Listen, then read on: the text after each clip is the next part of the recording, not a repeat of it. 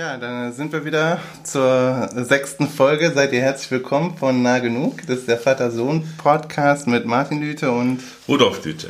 Ähm, sehr gut. Und ähm, äh, es hat sich tatsächlich ähm, äh, glücklich ergeben, dass wir das ähm, zum ersten Mal jetzt seit drei oder vier Folgen, glaube ich. Seit ähm, drei Folgen haben wir über Skype gemacht. Genau, dass wir das jetzt tatsächlich machen können während wir in einem Zimmer sitzen. Auge in Auge. Auge in Auge. Und genau, das ist ähm, aus verschiedenen Gründen schön. Ich weiß gar nicht, ob es so viel tatsächlich macht an der Sauberkeit des Sounds, weil wir ja nicht solche ähm, Bastler sind, aber ähm, wir hoffen, dass das auch vielleicht in dem Sinne angenehm ist.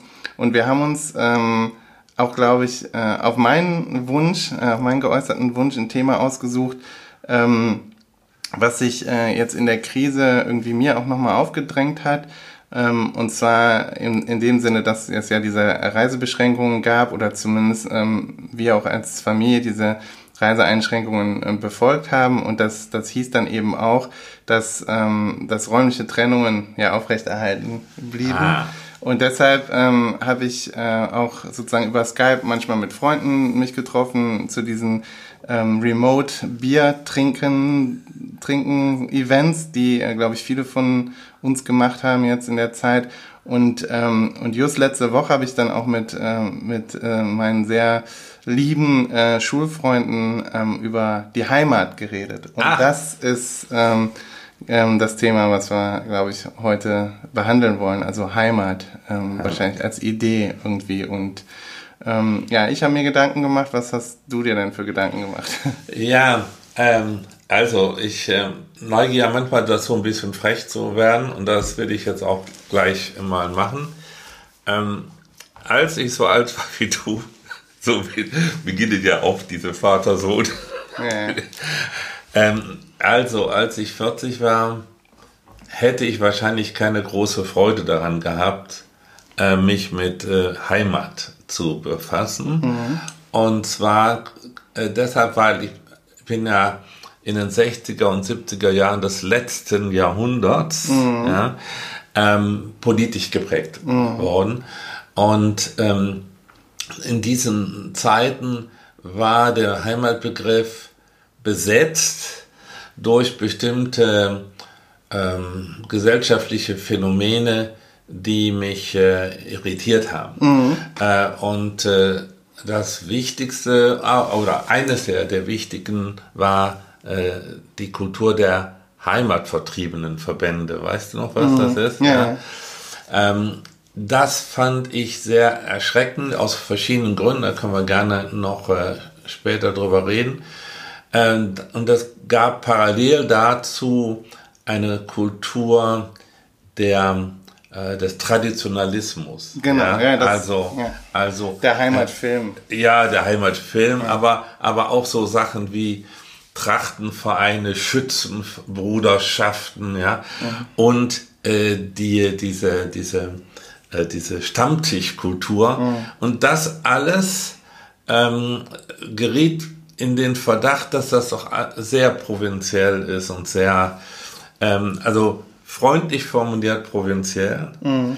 Äh, heute rückblickend, damals war ich äh, nicht so reflektiert, ähm, heute würde ich rückblickend sagen, ja, diese Art von Kulturen hatten doch einen latenten, eine latente Fremdenfeindlichkeit. Mhm. Ja, äh, und das hätte mich damals sehr belastet. Aber genau, ich, gut, das verstehe ich. Das finde ich aber ist auch immer noch so. Also ich glaube, wenn man über den Begriff der Heimat redet, also ich den, ich finde, das ist ja sowas, ähm, wir können da sicherlich auch noch drüber nachdenken, wie wir ihn unterscheiden von anderen, also Zuhause, Herkunft ja. und so ähm, äh, hingehören, zugehörig fühlen oder sowas. Aber ich glaube, dass das ja immer noch äh, ein Problem ist des Heimatbegriffs, also dass er immer noch so so ein bisschen diesen, der, den, der traditionalistische Mief, der hängt dem ja immer noch ähm, an und gerade, glaube ich, auch so in dem Kontext der jüngeren Debatten ja. um Vertriebene und Flüchtlinge ja. und so. Ja. Also für mich ist es so, ähm, äh, ich habe, äh, als du mir sagtest, dass wir darüber reden wollten, äh, auch bei mir festgestellt, dass ich äh, inzwischen auch einen positiven Heimatbegriff entwickelt habe. Der ist aber streng individualistisch, ja, und kann zusammengefasst werden in so Gedanken wie es gibt Orte oder es gibt ähm, soziale Gruppen, in denen ich mich geborgen fühle, weil ich nichts erklären muss und weil man mir nichts erklären muss, weil wir es verstehen, was wir sagen und tun und weil ähm, man mich auch versteht, was äh, ich sage und tue. Ähm, das würde ich sagen, ist ein, ein romantisches Heimatkonzept. Damit kann ich äh, äh, umgehen. Mit den anderen habe ich große Schwierigkeiten und ich glaube, es lässt sich von diesem von mir negativ äh, gesehenen Heimatbegriff auch eine Brücke schlagen in aktuelle Debatten. Und ähm, das macht es tatsächlich auch spannend, darüber jetzt mhm. in dieser Zeit zu reden. Denn in gewisser Weise, ja, ich will jetzt das auch mal wieder etwas provozierend sagen, in gewisser Weise sind ja die äh, geflüchteten Afrikaner äh, Heimatvertriebene. Mhm. Ja? Und ähm, wir haben ja damals äh, eine sehr große Kultur gehabt von Heimatvertriebenen aus Schlesien und ähm, Ostpreußen, die noch bis in die 80er und 90er Jahre jedes Jahr so große Treffen abgehalten haben.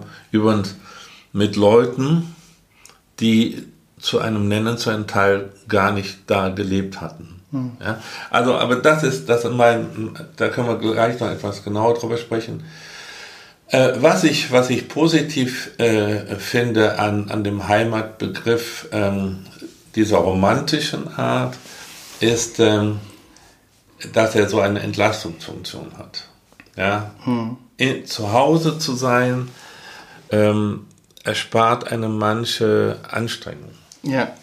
Ja, also ich, äh, genau, diesen, also da decken sich jetzt, also da sind wir wieder nah genug. Ich glaube, es gibt äh, sicherlich Nuancen, in denen wir da anderer Meinung sind, aber ich habe mir tatsächlich auch aufgeschrieben, dass ähm, ich glaube, es gibt ähm, sozusagen einen kollektiven Gebrauch von Heimat ähm, oder ein, ein, ein eine Art und Weise, wie der Begriff benutzt wird äh, für Kollektive und, und für die Identifikation von Kollektiven zum Beispiel, äh, bei dem ich immer gleich skeptisch werde und der mich Gut. wirklich auch äh, falsch kitzelt, sagen die, äh, die Amerikanerin. Ne? Also äh, ähm, der, der mich irgendwie äh, ganz ähm, naja, wuschig macht äh, und nicht in eine, in eine, auf eine gute Art und Weise. Und der andere ist eben, und das war, glaube ich, auch der Grund, warum ich mit dir darüber reden wo wollte, ist halt so ein bisschen der individuelle. Und, ähm, und mit dem habe ich mich tatsächlich jetzt so laienhaft auch so ein bisschen befasst, also mit der Frage, was, aber ich merke schon nämlich, dass ich persönlich individuell, ähm, weil ich auch so ein bisschen nostalgisch bin ähm, und immer so ein bisschen, ähm, ja, also auch schon viel Zeit äh, damit verbringe, meine Jugend und, äh, und meine Kindheit äh, und damit auch meine Heimatstadt Aachen ähm, so ein bisschen ähm, zu erinnern, ähm, sozusagen ja. als, als laufenden Prozess. Und, äh, und in dem Sinne ich, das würde ich dann schon auch Heimat nennen, aber also ich, ich hänge überhaupt nicht an dem Begriff, ähm, also das könnte man auch Herkunft nennen. Also ich finde, das scheint mir so ein bisschen auch die Geste zu sein von diesem Sascha Stanisic-Roman, der hat den ja auch Herkunft genannt und nicht ja. Heimat und ich glaube auch aus einem guten Grund. Ähm, äh, und äh, das scheint mir so ein bisschen, ähm, also auf der individuellen Ebene merke ich halt, da, da ist schon was und so ähnlich wie du das halt beschrieben hast, ähm, so im Sinne von, da, ähm, ich glaube, das hat viel mit eben Erinnerung zu tun. Das wäre so, dass das ist, ähm, ich glaube, wenn man das nachliest, ist das so eine zeitliche Komponente von Heimat. Also dass Heimat irgendwo in der Vergangenheit dann liegt und dann, ähm, also über Erinnerung und Erinnerung an Heimat ja auch immer wächst und immer größer wird und wahrscheinlich auch irgendwie nostalgisch verklärt wird. Das ist, glaube ich, auch ein wichtiges Element von Heimat in dieser zeitlichen Ebene. Und dann gibt es natürlich auch auf der individuellen, gibt es so das Geografische, also so ähm, bestimmte Städte und Orte. Und da, glaube ich, besteht auch so ein bisschen Flexibilität. Also man kann ja auch wo an einem zweiten Ort zum Beispiel ja, kann ja was werden. Zu sagen.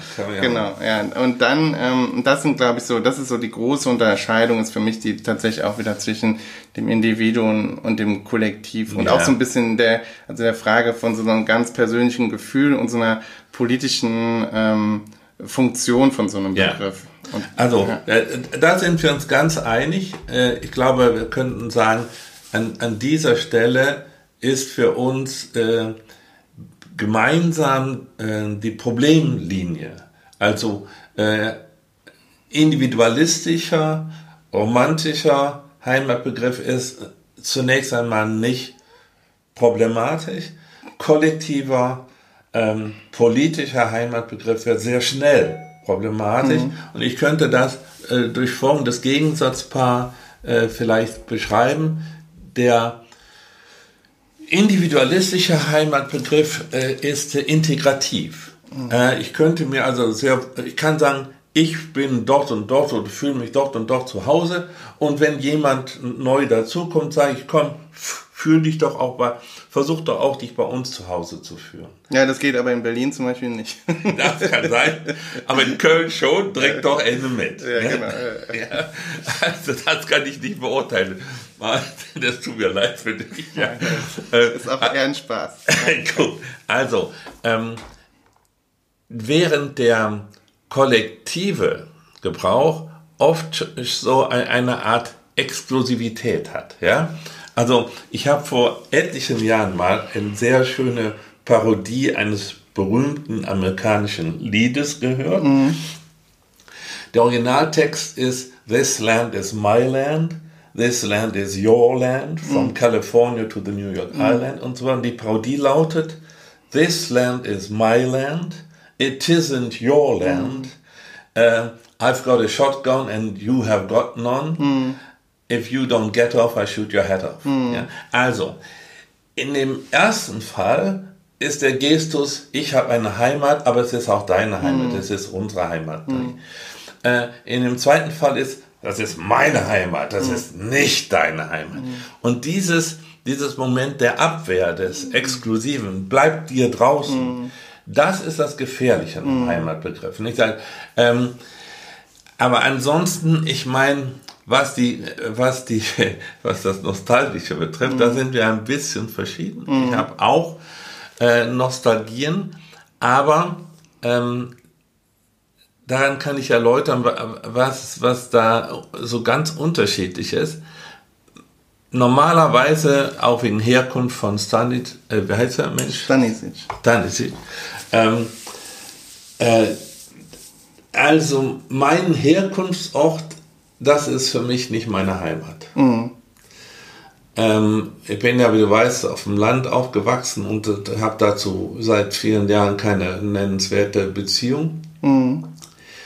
Äh, dennoch äh, ist, glaube ich, ursprünglich eine große Nähe von Heimat und Herkunft äh, immer angedacht gewesen, so dass man sagen kann, für einen normalen Menschen ist äh, Heimat der Ort, wo man geboren und aufgewachsen ist. Mhm. Ja? Das ändert sich vielleicht unter den Bedingungen der Globalisierung mhm. etwas.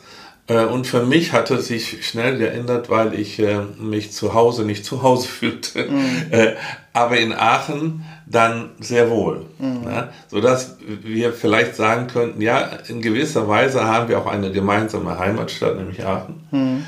Ähm, bei dir ist die angeboren, mhm. bei mir ist sie erworben. Genau. Äh, äh, aber ich verbinde damit äh, wirklich äh, nur diese persönliche romantische Beziehung. Äh, da verstehe ich alles, da verstehe ich den Humor der Leute. Die Leute verstehen fast immer, nur wenn ich sehr blöde Sachen mache, verstehen sie die Witze nicht, zu Recht. Mhm. Aber sonst verstehen sie meine Witze und das ist immer ganz, ganz, ganz wichtig. Also da sind wir äh, nah beieinander. Aber die politische Dimension ist, glaube ich, die brisantere. Mhm, glaube ich auch, ja. Willst du dazu was sagen? Ja, also, naja, ich glaube auch, also ähm, zu dem, was du eben gesagt hast, also ich finde, ähm, es gibt äh, einen Text von einer ähm, Amerikanistin, äh, Amy Kaplan, die hat sich, ähm, äh, das ist ein umgewandelter Vortrag gewesen, glaube ich, aber ähm, das ist auch alles egal. Die hat einen, äh, einen Text geschrieben, der heißt ähm, Violent Belonging. Und da geht's ähm, hm? tatsächlich so ein bisschen um die Ja, die Erfindung ähm, dieser Idee des Homelands in Amerika, weil das ist ja sowas, was ähm, äh, also äh, sozusagen in Antwort auf den äh, 11. September ähm, zu einer ja. konkreten Idee sich verdichtet hat. Also das gab es vorher auch eigentlich gar nicht, diese Idee in Amerika eines Homelands. Und da ist ja dann auch dieser, sind ja die, ähm, sind ja auch politische ähm, ähm, tatsächlich hat ja reale politische Effekte gehabt, ist ja, glaube ich, auch veranschlagt in dem Homeland Security Act. Und da ist sozusagen mit die, das ist tatsächlich sowas, wo, wo so eine Idee ähm, ja ganz konkret geworden ist und sich materialisiert hat, auch in, ähm, in konkreten äh, politischen Akten und Institutionen und so. Und, äh, und da finde das finde ich eine super Idee, dass eben schon das bloße, also das scheint mir da drin zu sein in dem Begriffspaar, ne? schon das bloße dazugehören kann gewalttätig sein. Also violent belonging, also dieser, dieser Claim von Heimat, äh, den du ja auch eben beschrieben hast, ähm, äh, in diesem, in dieser Parodie ja. des Songs, das macht ja auch genau das, das sagt äh, direkt, also in, im ersten Satz, ich gehöre hin, du nicht, und direkt wird das Gewalt äh, ja, ja. durch eben diese Androhung von Gewalt so. durch den Shotgun. Und im Prinzip ist das ja genau das, was man jetzt so vielleicht äh, tatsächlich auch vielleicht äh, seit dem 11. September zumindest in einer neuen Qualität sieht. Das hat man, glaube ich, vorher gesehen in so ähm, in diesen ganzen kalter Kriegsideen ähm, von wer wohin gehört. Ja. Ne?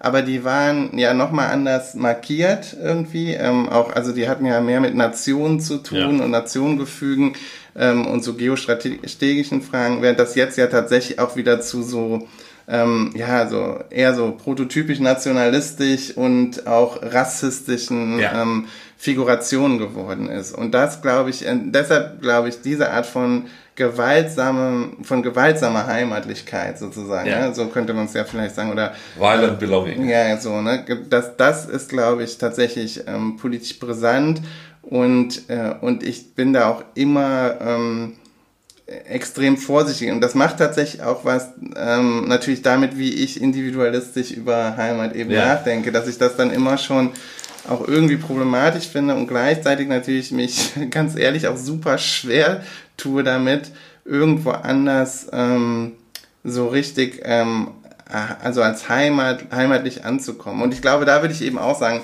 da sind für mich dann auch noch, gibt's dann noch die Unterscheidung zwischen Heimat und Zuhause. Ja, ja. Also zu Hause bin ich eben jetzt da so, also das ist ja einfach, finde ich so, auch wenn das irgendwie in ähm, ein, ein, ein Klischee ist, was auch so ein bisschen ähm, müde irgendwie daherkommt, aber ist man jetzt da, wo, ähm, wo irgendwie die eigenen Kinder und ja, die eigene Familie, Familie die Frau ist mhm. und so. Also da ist jetzt zu Hause das und das wäre zu Hause wäre das dann auch, ob das jetzt eben müsste jetzt für mich auch nicht äh, da sein, wo ich jetzt gerade sitze, wo wir gerade sitzen, sondern das ist dann von dem Personenkreis ja. abhängig. Ne? Ja. Home is where the heart is, sagen ja. ähm, manche Amis und andere haben daraus eben auch parodistisch gemacht. Home is where the hate is. und auch da ist ja irgendwie was dran.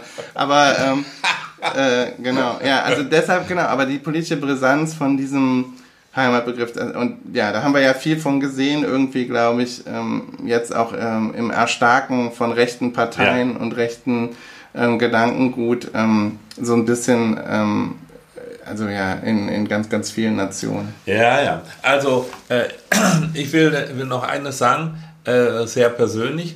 Äh, es ist ein Glücksfall, dass ich ähm, äh, eine, eine, neue Heimat gefunden habe nach meiner Herkunft, die ja nicht mir Heimat ge geboten hat. Und ich finde, man darf dieses Wort auch äh, durchaus verwenden. Das ist nicht per se äh, problematisch, aber man muss sich über den politischen Gebrauch, der äh, immer damit äh, stattgefunden hat, klar sein und auch sehen, dass der auch heute noch diese Funktionen haben kann. Nicht? Ähm, und insofern finde ich, äh, ist es wichtig, dass wir in dem Podcast auch das äh, thematisieren. Äh, was ich an der ganzen Sache das Schwierigste finde, ist, ähm, bestimmte Gegenden der Welt werden im Laufe der geschichtlichen Entwicklung von verschiedenen Gruppen von Menschen besetzt. Mhm. Und dann wird zu einem bestimmten Zeitpunkt wird diese Gruppe gewissermaßen vertrieben. Mhm. Das sozusagen Völkerwanderung gibt es, seit es die Menschheit gibt. Mhm. Ja? Und diese Völkerwanderung hat immer damit zu tun, dass irgendwo ein Raum besetzt wird, der vorher von anderen Leuten in Anspruch genommen worden ist. Und das führt zu konfligierenden Heimatansprüchen. Mhm. Ja? Ähm, also das für uns Europäer brisanteste Beispiel dafür ist ja, glaube ich, die Gründung des Staates Israel. Mhm. Ja? Ähm, die ähm, die ähm, Gründung wird ja unter anderem damit äh, begründet, dass ähm, gewissermaßen dieses ähm, Volk, das über die Erde verstreut war, äh, vor langer Zeit dort in diesem Palästina ähm, seine Heimat hatte. Mhm. Und äh, die Europäer und Amerikaner haben dann ihr Problem gelöst, indem sie die Palästinenser damit belastet haben. Mhm. Ähm, die Palästinenser beanspruchen dieses Land zu Recht als ihre Heimat. Und die Frage ist, tun das auch die Israelis? Mhm. Ja? Ähm, und solche Fälle gibt es sehr viele. Äh, und ich, also jetzt bin ich gespannt, was du als Kulturwissenschaftler mhm. zu dieser Sache sagst, die ich jetzt hier raushauen werde. Ähm, ich glaube, dass der Ausdruck indigene Völker mhm. ja, eben dies reflektiert, dass es da Vorbesitzer gegeben hat und dass man deren Rechte nicht einfach als äh, erledigt betrachten kann, nur weil sich die Machtverhältnisse verändert haben. Äh, das macht aber die Sache kompliziert. Mhm. Denn es ist ja nicht so, dass nur eine, ein Heimatanspruch begründbar ist. Oder? Ja, genau. Also ja, ja, genau. Also ich ähm, zu dem konkreten Beispiel äh, sage ich nichts, da bin ich irgendwie, habe ich das Gefühl, da gibt es zu viel Expertise bei anderen Leuten, dass ich mich dazu äußere. Aber äh, also zu dem Beispiel Israel-Palästina, ja. ich glaube, ein anderes Beispiel in Europa ist ja auch die Balkanregion, also dieser ja. Vielvölkerstaat, der mal Jugoslawien war. Und ja. da, ähm, also da muss man ja auch ehrlich sagen, äh, da sind ja auch alle Lösungen, die da gefunden worden sind und auch sozusagen, wie das Ganze diskursiviert worden ist, ne? Ähm, als also sozusagen ein Bürgerkrieg und so. Ähm, da sind ja auch zu Recht dann die äh, viele Debatten drum geführt worden, weil schon die Diskursivierung sozusagen das kompliziert macht und auch da bin ich jetzt absolut kein Experte, aber da, da ist mein Eindruck, da reicht es mir schon gewissen Leuten irgendwie auf Twitter zu folgen, die sich da wirklich auskennen, ähm, die daherkommen und die dann aber auch sich sozusagen damit befasst haben, politisch intellektuell, äh, politikwissenschaftlich und intellektuell und da lernt man da lerne ich jeden Tag noch was über die Komplexitäten. Also das ist einfach auch nicht so leicht darüber zu reden. Ich glaube, was tatsächlich bei diesem, bei der Frage des Indigenen hilft und was auch so ein bisschen ja der Stand der Forschung meines Erachtens ist in den kulturwissenschaftlichen Fächern, also die ja oft sozusagen dann ihrerseits wieder eingeteilt sind. Da sieht man sozusagen die Institutionalisierung dieser Logiken in so Regionalfächer. Ne? Ja. Also ich als Amerikanist äh, befasse mich mit Sachen, die Nordamerika betreffen ähm, ist dann auch sozusagen schon wieder die, die Macht der Sprache, dass das einfach Amerikanistik heißt, so als gäbe es diesen ganzen anderen Teil des Kontinents nicht und so. Und dass dann die Amerikanisten auch immer nur eigentlich USA meinen. Ja, also Nordamerika, nicht mal Kanada. Kanada, so machen wir mittlerweile zumindest ein paar Leute. Und aber da scheint mir jetzt sozusagen zumindest ein ähm, doch sehr stark sichtbar gewordener Teilbereich ähm, ähm, sozusagen, der das wirklich, der einfordert, darüber konsequent und immer nachzudenken, ist diese Idee des Siedlerkolonialismus. Da, also, kannst das mal erklären. Genau.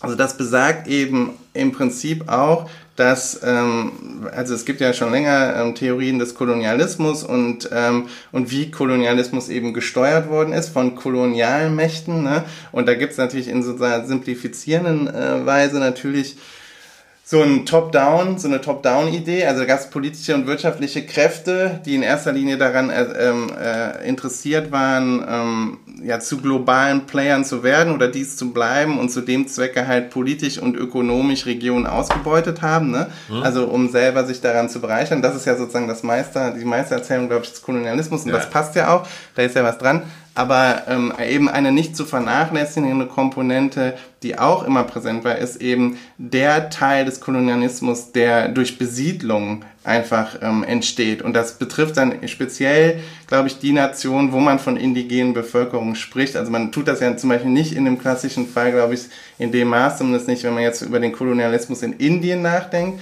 Aber wenn man jetzt über den Kolonialismus in Australien und in den USA nachdenkt, ja. dann glaube ich, tut man gut daran, äh, sich zu fragen, was sind denn sozusagen die Strategien und die nachhaltigen ähm, Effekte gewesen davon, dass diese Länder in Anführungsstrichen eben besiedelt worden sind. Und ja. das ist ja genau der Clou schon. Da ist ja auch schon die diskursive Macht, eben so zu tun, als sei das leer gewesen. Ja. Und man findet das ja tatsächlich in diesen ganzen Dokumenten, ähm, die ich ja nun auch ähm, sagen, also durch mein Fachtraining ja so ein bisschen kenne, diesen frühen äh, Dokumenten in der in Anführungsstrichen Besiedlungsgeschichte Nordamerikas eben durch Anglo-Europäer ähm, findet man ähm, dann immer diese quasi diese Behauptung, da sei nichts, während man gleichzeitig in den gleichen Dokumenten da natürlich durchaus, ähm, da sei niemand und dann gleichzeitig aber natürlich zu erkennen gibt, dass man da schon handeln kann und ja, so. Ja. Also das ist völlig absurd. Man handelt wieder, mit niemandem. Man handelt sozusagen mit niemandem, weil das sind dann eben nicht politische Subjekte. Ne? Ja, das ist ja, das ist ja dann auch diese Verquickung von Religion und, und wie wird man religiöses und Staatssubjekt und so.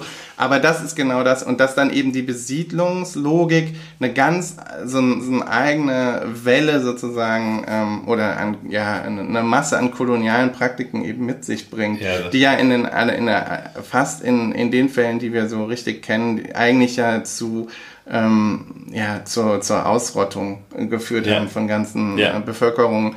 Und, ähm, und dann gibt's eben da Debatten darum, ist, sind das Genozide, ist das geplant, hat da sozusagen, sind die Pocken schon ähm, biologischer Kriegsführung, Kriegsführung und so. Darüber gibt's dann Debatten im Fach und in diesem Teilfeld des Siedlerkolonialismus. Denn es gibt tatsächlich auch so Belege, das muss man sich echt mal ähm, auf der Zunge zergehen lassen, irgendwie, dass halt bei diesen äh, bei diesen frühen Handelspraktiken zwischen, ähm, zwischen diesen jungen ähm, kolonialen Standorten der Krone, der britischen Krone in Nordamerika und, ähm, und der indigenen Bevölkerung, dass sie teilweise ganz bewusst sozusagen mit Pocken infiziert also, Decken ja. ähm, zum Beispiel äh, und Stoffe. Also, das, das war dann Kriegsführung. Das war dann Kriegsführung. Als Mitbringsel ähm, ähm, wir schenken, wir euch, schenken euch die Pocken im Prinzip, weil man ja. das natürlich nicht sehen konnte ja. und, äh, und man, man hatte wohl irgendwie relativ schnell rausgefunden, dass das natürlich das ist total an das, was man ja heute jetzt auch alles kennt, diese Herdenimmunität und so, das sind jetzt, ja, das ist ja jetzt was, was wir uns gut vorstellen Monaten, können, genau,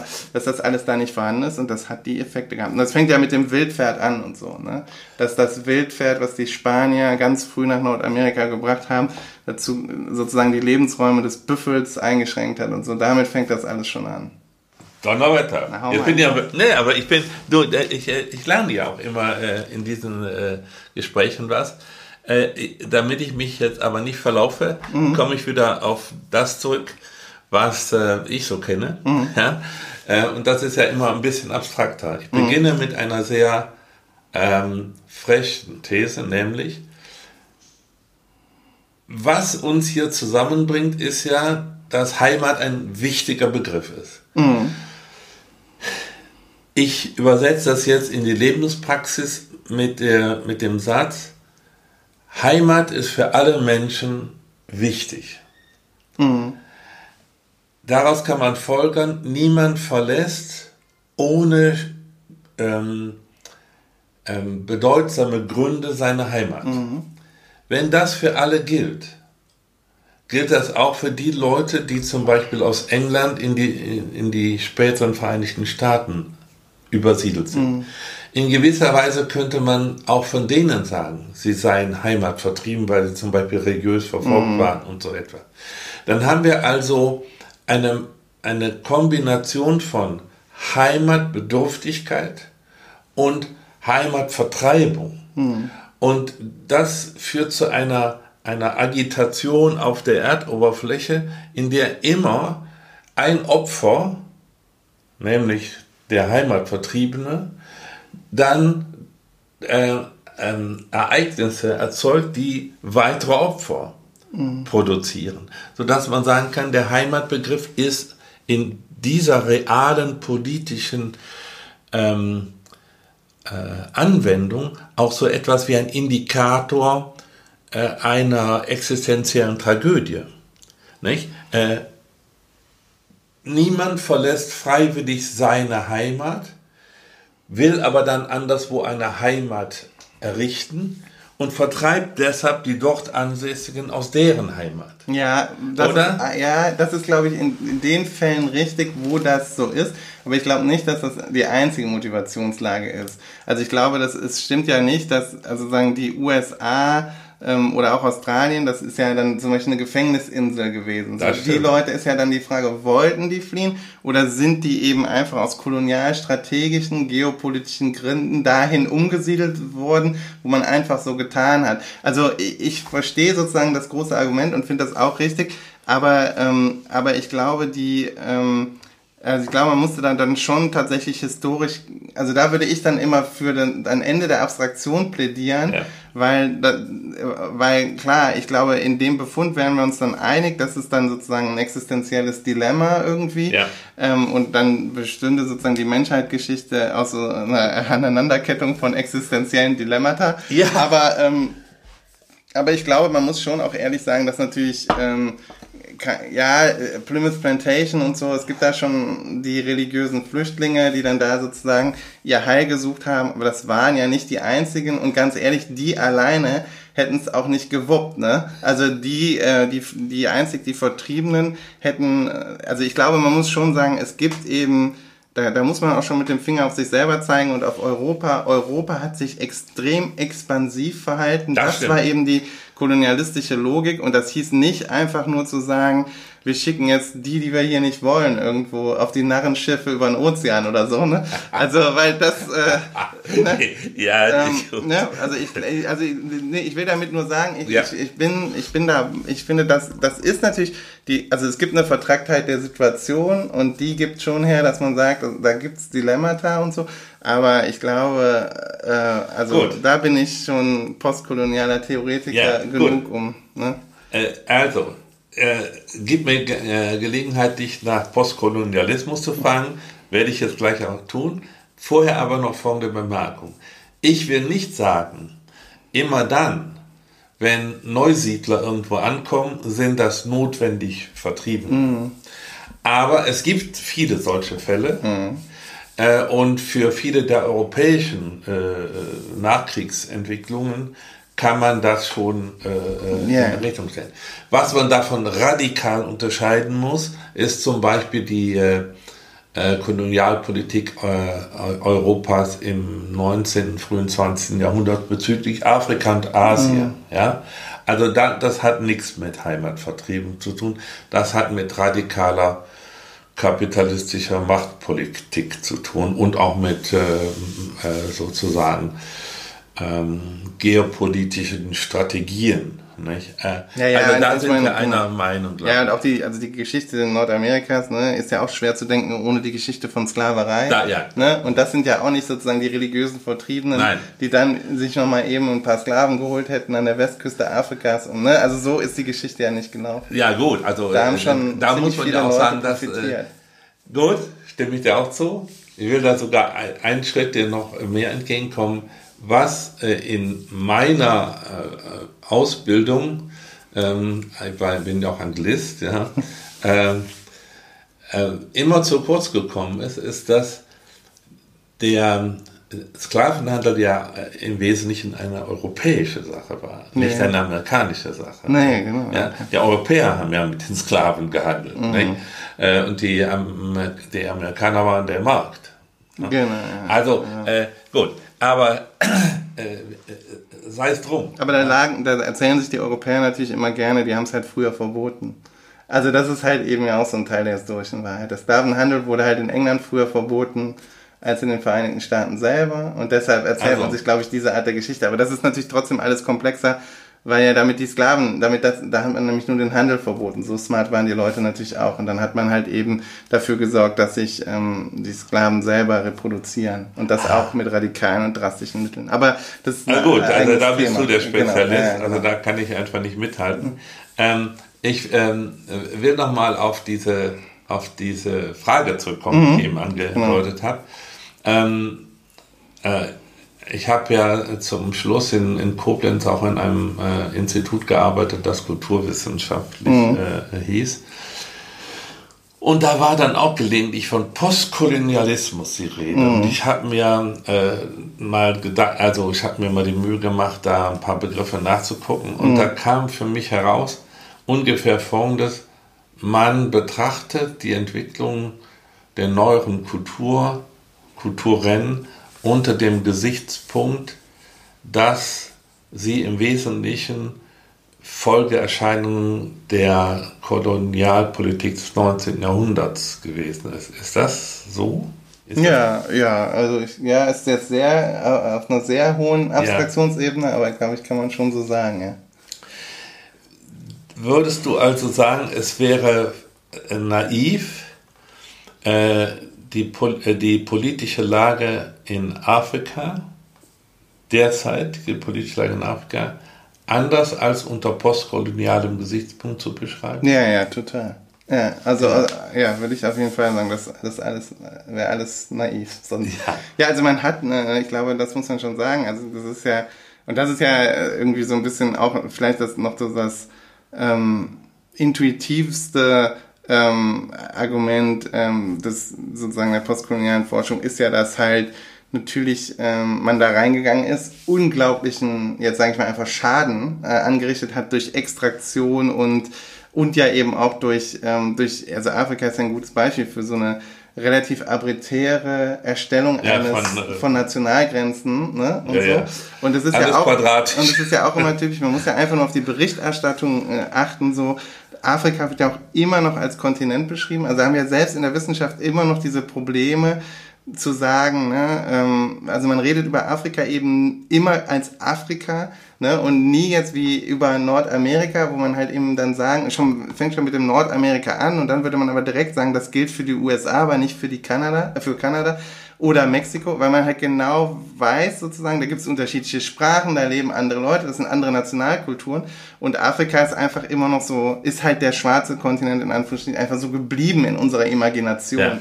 Und ich glaube, also ich finde so ganz kurz, in Bezug, um mal auf Heimat zurückzukommen, ja, ja. weil das ist ja auch so, ähm, also in der, ich glaube, das, das Tolle so an der postkolonialen Theorie ist, ist, dass man auch so ein Argument machen könnte, also Ideen von Nationalstaat als Heimatstaat, ne, die werden da auch nochmal diskursiv unglaublich stark forciert mhm. in, der, in, in diesen kolonialen Momenten. Das ist, glaube ich, das, was uns postkoloniale Theoretiker sagen. Also, dass ja ähm, dieser Edward Said, dieser dieser, also einer der Gründungsväter dieser postkolonialen Literatur, der hat ja dieses Buch über Orientalismus ja, geschrieben ja. und der sagt halt im Prinzip, also unsere Idee von Orientalismus, die ja super pervasiv ist, also hier haben wir, wir haben so viele Ideen noch, die im Prinzip orientalistische Ideen sind, also diese Meistererzählung vom Orient als komplett kulturell anderes, ne, was ja, was ja, die Erzählung dient halt vor allen Dingen dazu zu, zu sagen, da können wir richtig was abschöpfen, ne, Frauen, äh, Mineralien, Berge, ja, ja. hast du nicht gesehen, so, Ne? Und, ähm, und dass, dass das tatsächlich eigentlich eine Erzählung über den Okzident halt ist. Ne? Mhm. Das ist halt sozusagen die, die Idee. Da wird im Prinzip ähm, der Westen erfunden. Ne? Das ja. ist sozusagen die Idee. Und, da, und der Westen als Heimat, weil ich glaube, das ist ja auch so für viele dann immer so, wenn sie jetzt sagen, ich bezeichne mich jetzt zum Beispiel nicht als in erster Linie Deutscher, ne? Also so, so um diese, um so ein bisschen so eine, so ein Bewusstsein für, für eine Problematisierung des Heimatbegriffs zu haben, ne? Also, also eben nicht so nationalistischen zu haben, dann sagt man, ja, aber ich bin schon Westler. Und dann ist es so, ja, aber das ist auch Teil einer Formation, ne? Also diese Idee von Heimat, ähm, und ich glaube, das, das, das Mechanismen. Also Erzählungen über das Fremde, das wirst du ja auch, sind halt immer auch Erzählungen über das Selbst. Das ich auch. Und so, das ist ja auch die, das ist ja auch genau die, sozusagen die Kippfigur und das Problematische an diesem Heimatbegriff, Gut. worüber wir ja heute geredet haben. Ne? In ja, Moment, ich will aber noch was sagen. Ja, dann tu es. also, äh, ich hatte schon gedacht und ich wollte das ja auch, dass das sehr politisch wird mhm. heute. Ja. Ähm, ähm, auch weil ich da Sachen besser verstehen will, die du machst. Ähm, aber dennoch will ich zum Schluss oder gegen Ende ähm, nochmal auf die romantische ja, äh, Sache zurückkommen. Äh, da äh, verstehe ich dich auch sehr gut. Ähm, ich scheue mich, äh, habe mich früher sehr gescheut, mhm. äh, mich mit einer gewissen Emphase als Deutscher zu beschreiben. Nicht, äh, weil ich mich äh, für, also man schämt sich natürlich für das, was äh, im Dritten Reich ähm, an Verbrechen begangen worden ist. Ich finde, man kann eine Kollektivscham haben, wie der erste Bundespräsident Heuss das ja auch gesagt hat. Ähm, auch dann, wenn man sich nicht persönlich schuldig fühlt. Aber das war nicht der Hauptgrund. Ich fand immer dieses Beharren darauf, dass man einer Nation angehört, äh, ist dann oft mit so einem verborgenen Indikator ver, äh, verbunden. Ja, und das sind ja die, die, die wichtigsten. Das sind die besten, die deutschen das, Tugenden.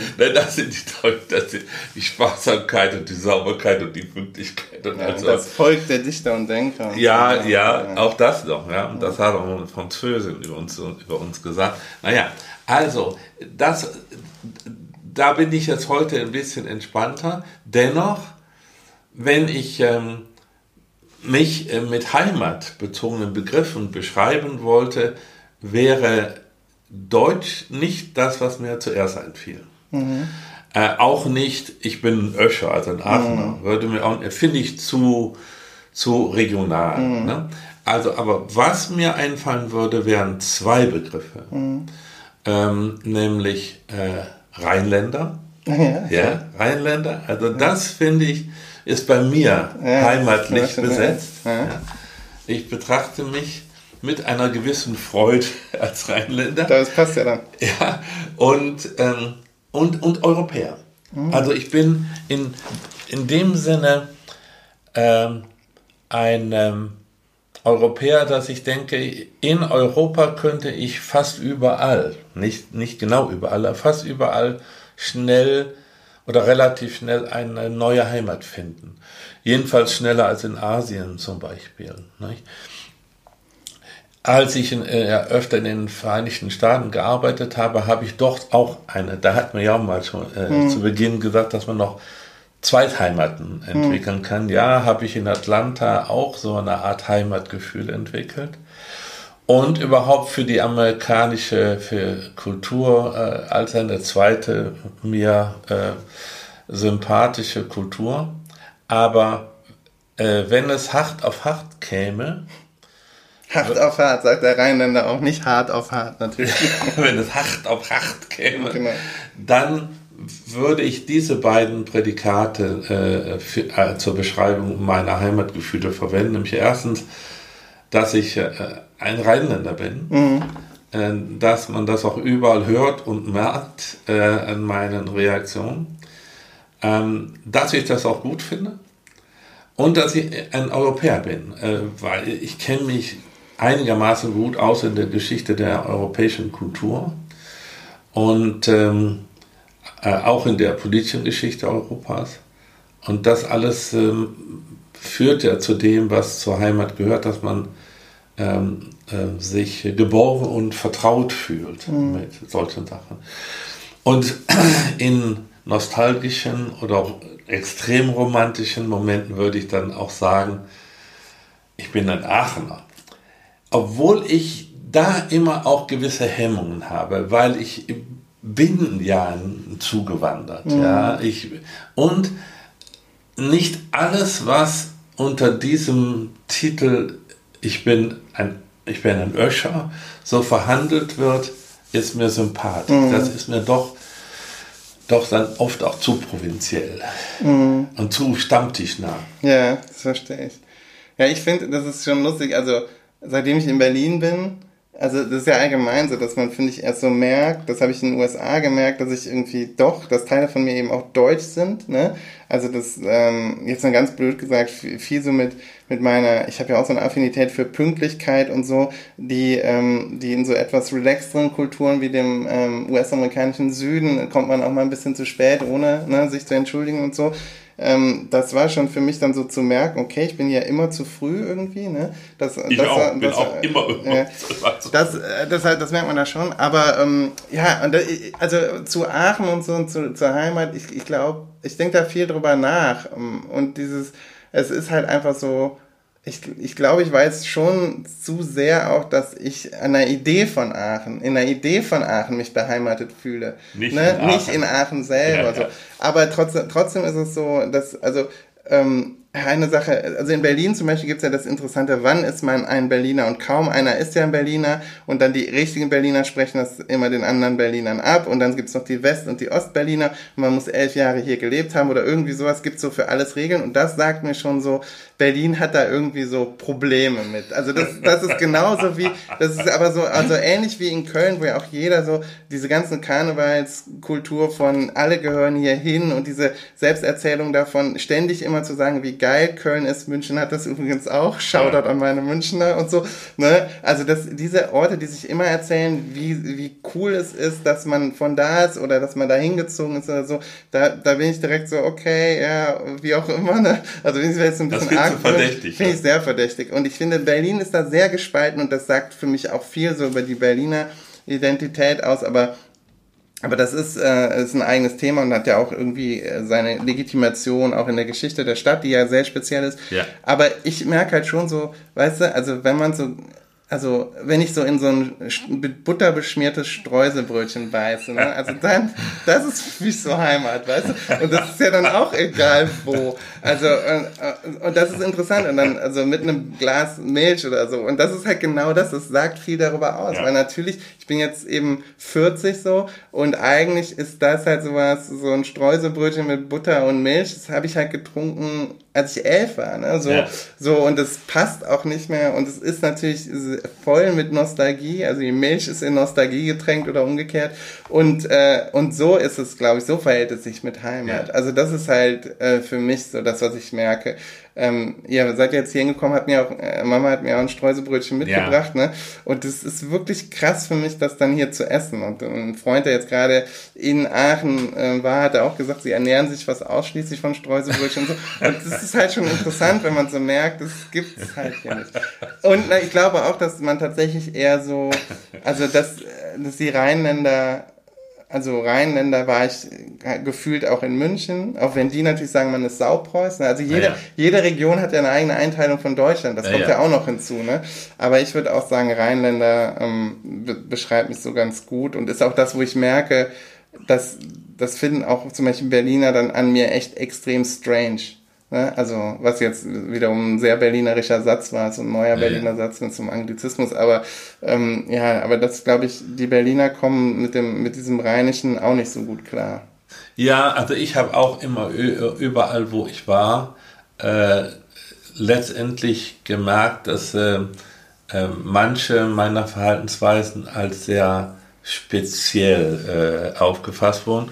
Und äh, dabei war das für mich das Natürlichste äh, überhaupt. Mhm. Nicht? Und das hat was mit dieser Prägung zu tun. Also außerhalb der, der politischen Dimension finde ich es Heimat wirklich äh, ein Element von Verortung in der Welt, dass es einem leicht macht, äh, positive Gefühle zu entwickeln. Mhm. Ja, und das, das habe ich äh, beim Rheinland, was aber nicht heißt, dass ich äh, nun genau alles, was typisch ist für Rheinländer, besonders schätze, ja. aber ähm, am ehesten schon da. Mhm. Also äh, ich bin ja viel durch die Welt gereist.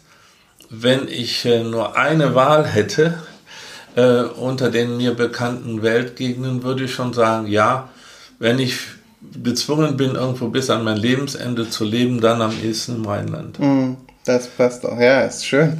Schöner, schöner, schöner ja, ja, und ich wollte noch ganz kurz sagen, also bei mir ist es auch so, also ich finde, also es ist, ich bin auch nicht so ein verblendeter Rheinländer, dass ich nicht sozusagen ähm, auch sehe, wo die Grenzen davon sind und, und was sozusagen toll ist an jetzt anderen ja. regionalen, es gibt ja auch in Berlin, also tolles Essen äh, und so, ne? Also halt kein gutes Streuselbrötchen, okay, aber dafür gibt's andere tolle Sachen hier. Zum Beispiel Berliner Bratwurst. Äh, nee, Currywurst. Äh, Currywurst ja. Und äh, ich finde halt Döner, ne? Also ich finde äh, eigentlich ja, ist typisch Berliner. Ja, ist halt Berlin, also der Döner ist so das Berliner ja. Essen schlechthin, finde ich, ja. Und das beschreibt ja auch die Stadt, finde ich, ganz gut, in einem guten Sinne. Dann hoffe ich, dass du hier irgendwie äh, sowas ähnliches wie Heimat findest. Auf jeden und, Fall. Und äh, es war für mich, für mich, also vielleicht kann man äh, das auch, äh, ist das vielleicht ein netter Schlussgedanke, jedenfalls was mich betrifft, die Podcasts, die wir machen, haben für mich auch so etwas wie Heimat äh, feiern. Mhm. Ja? Obwohl wir dann nicht über Aachen und so reden, aber äh, unsere, unsere familiäre Heimat mhm. wird ja auf diese Weise immer wieder gefeiert. Mhm. Ja, und das ist eine, äh, abgesehen von den intellektuellen Bereicherungen, die ich hier erfahre, ist das eine der großen Freuden, die ich da erlebe und ich danke dir dafür. danke dir und dann bis zum nächsten Mal. Bis zum nächsten Mal.